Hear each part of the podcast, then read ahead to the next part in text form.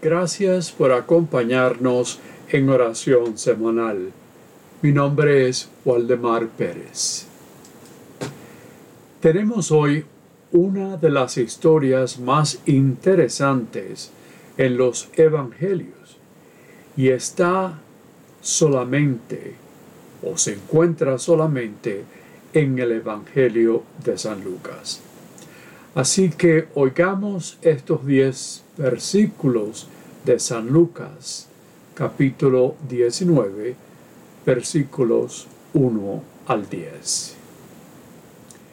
En aquel tiempo Jesús entró en Jericó y al ir atravesando la ciudad, sucedió que un hombre llamado Saqueo, jefe de publicanos y rico, trataba de conocer a Jesús, pero la gente se lo impedía, porque Saqueo era de baja estatura. Entonces corrió y se subió a un árbol, así poder verlo cuando pasara por ahí. Al llegar a ese lugar, Jesús levantó los ojos y le dijo, Saqueo, bájate pronto, porque hoy tengo que hospedarme en tu casa. Él bajó enseguida y lo recibió muy contento. Al ver esto, comenzaron todos a murmurar diciendo, ha entrado a hospedarse en casa de un pecador. Saqueo, poniéndose de pie, dijo Jesús, Mira, Señor, voy a dar a los pobres la mitad de mis bienes, y si he defraudado a alguien, le restituiré cuatro veces más. Jesús le dijo, Hoy ha llegado la salvación a esta casa, porque también él es hijo de Abraham y el Hijo del Hombre ha venido a buscar y a salvar lo que se había perdido. Palabra de Dios. Los personajes que aparecen en esta historia son Jesús y Saqueo y también aquellos que murmuraban, ya que Jesús iría a la casa del chaparrito, es decir, un hombre bajito. Saqueo era el director de los publicanos, o sea que recaudaba impuestos. Y ellos, la gente, no eran muy queridos por saqueo y los demás publicanos porque estaban tomando los impuestos que el imperio romano quería, algo que no les gustaba en lo absoluto. Por supuesto, con algo que he dicho con anterioridad, eso es algo que había dicho. Ellos pedían al pueblo el dinero que tenían que dar, pero entonces los publicanos incluían cierto más dinero.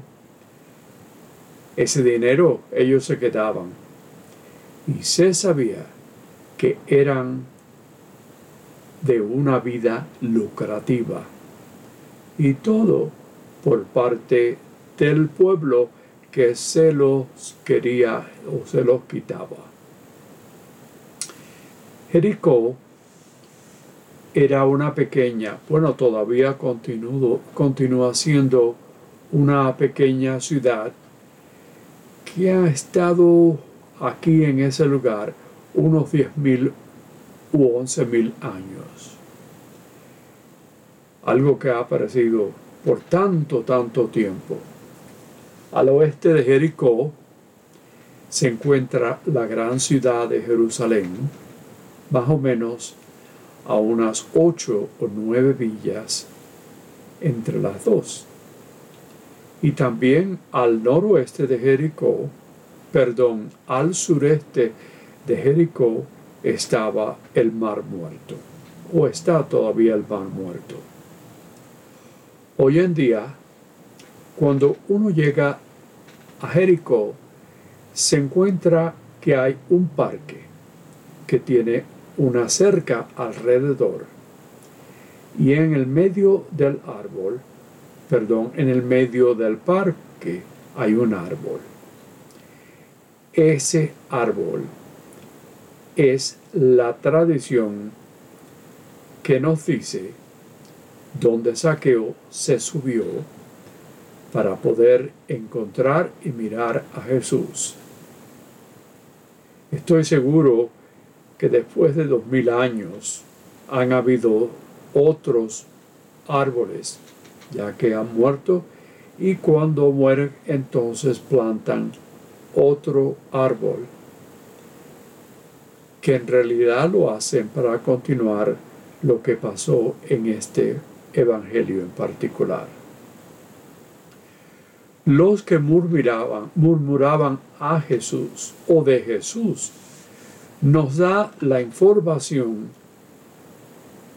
de lo que ellos llamaban a estos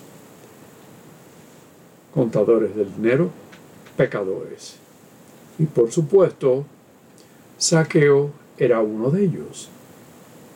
Y es en esa casa, en su casa, donde Jesús iría a comer.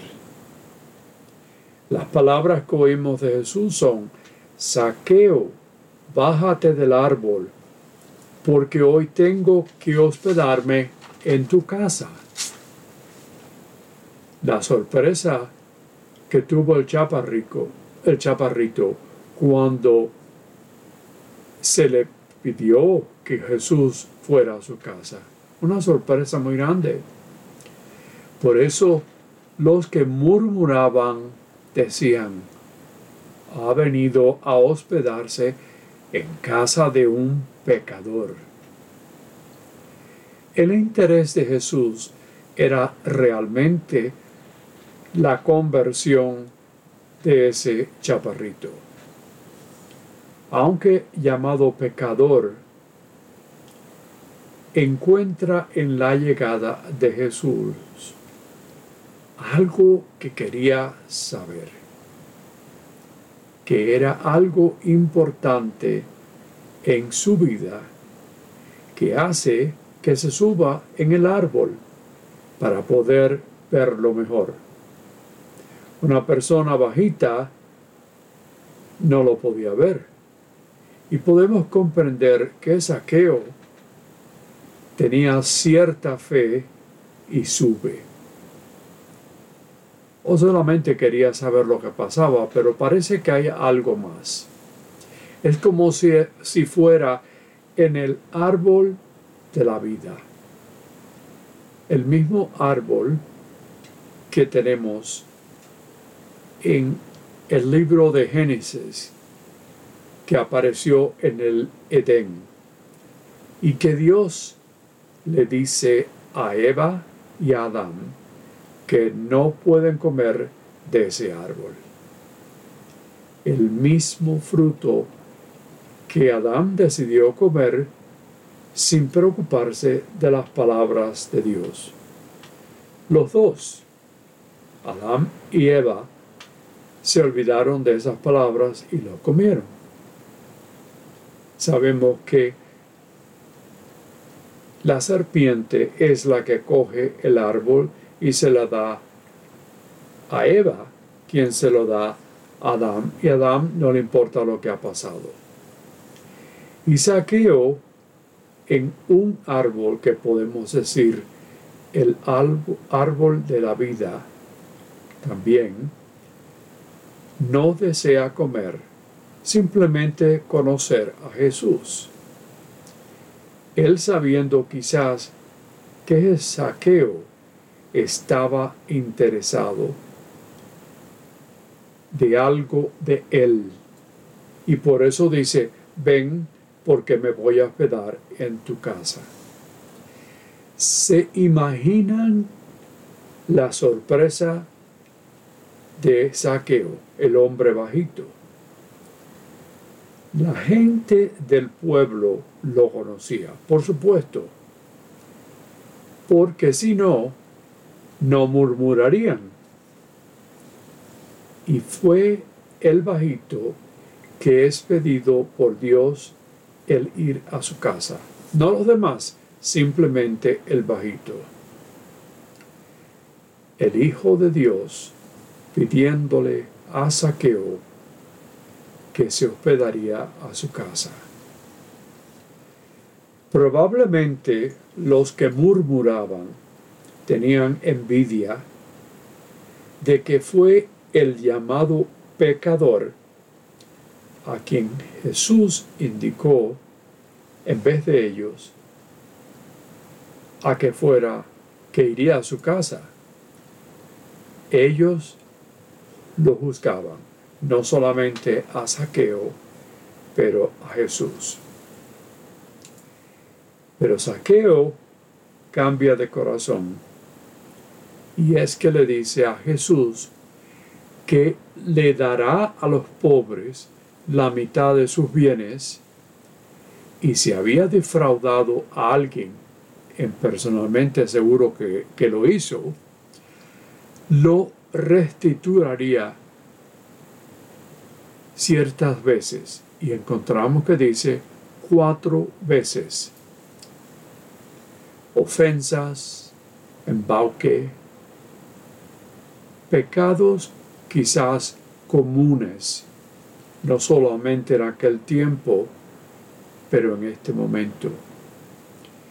Y que Saqueo decide ofrecer un acto de penitencia, una manera de perdonar, especialmente decírselo a aquel quien era el justo, el que curaba, el que enseñaba, el misericordioso como el Padre, aquel que lo transformó y le dio la salvación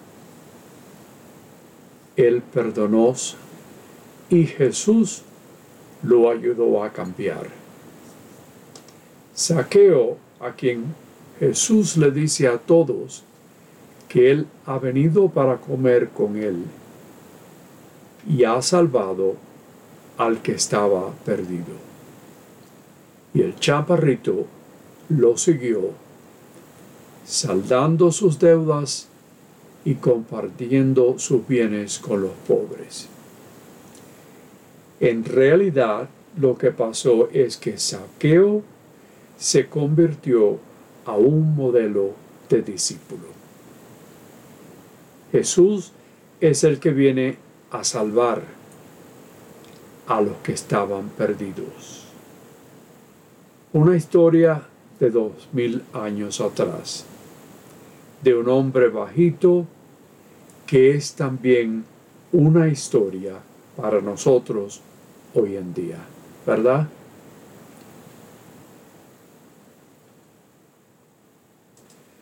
Nosotros debemos dar la bienvenida a esa gracia, la gracia de la conversión en nuestras vidas. Al igual que la vida o la gracia de conversión de otros. No importa si pensamos que somos buenos o malos, como los que murmuraban, pecadores. Una bienvenida como la del ejemplo de saqueo. A aquellos que quieren crecer cerca de Jesús dentro de nuestra familia, de nuestra comunidad, de aquellos con quienes trabajamos. No ser como aquellos, los fariseos, que ven solo pecadores, o ver el pasado de aquellos que sabían. Eso es y fue y es hoy en día el juzgar a muchas personas. Debemos mirar al, pas, al futuro, al cambio, a esa gracia de la conversión que Dios nos da en nuestros corazones. El poder de ver lo que hemos visto, lo peor, y olvidarnos y cambiar. Somos iguales y debemos vernos algo más que pecadores y entonces ver nuestro lado bueno y el potencial en nosotros, que es el amor que Dios da en nosotros grandemente. Dios, como oyeron en el pasaje, le prometió a Saqueo, que era miembro de la vida de Abraham, darle la salvación. Su salvación que era como muchas de las estrellas en el cielo o como los granos de arena en el mar. Palabras que Dios le dijo a Abraham en el libro del Génesis. Todos recibirían salvación, por supuesto, si recibimos a Jesucristo. En nuestra Eucaristía damos la bienvenida al Señor en el hogar de nuestros corazones o en el hogar de aquellos que quieren ser parte del hogar de Dios. Podemos decir que la salvación nos ha llegado en nuestro hogar y el hogar de otros. Pensemos, somos como saqueo y bajamos del árbol lo más posible para ir a nuestra casa y recibir a nuestro Señor Jesucristo. Amén. Y ahora llevemos nuestras súplicas y necesidades ante nuestro Dios misericordioso, cuyo amor por nosotros es rebosante. Por todos aquellos que han decidido hacer guerra en un momento que debería ser de paz, en una profesión para anunciar nuestra libertad, especialmente lo que está pasando en Ucrania y en otros países del mundo. Roguemos al Señor. Pedimos que la sombra de la cruz de nuestro Señor se suba sobre los pueblos que están en guerra y que aprendan el camino de la reconciliación, del diálogo y del perdón. Roguemos al Señor.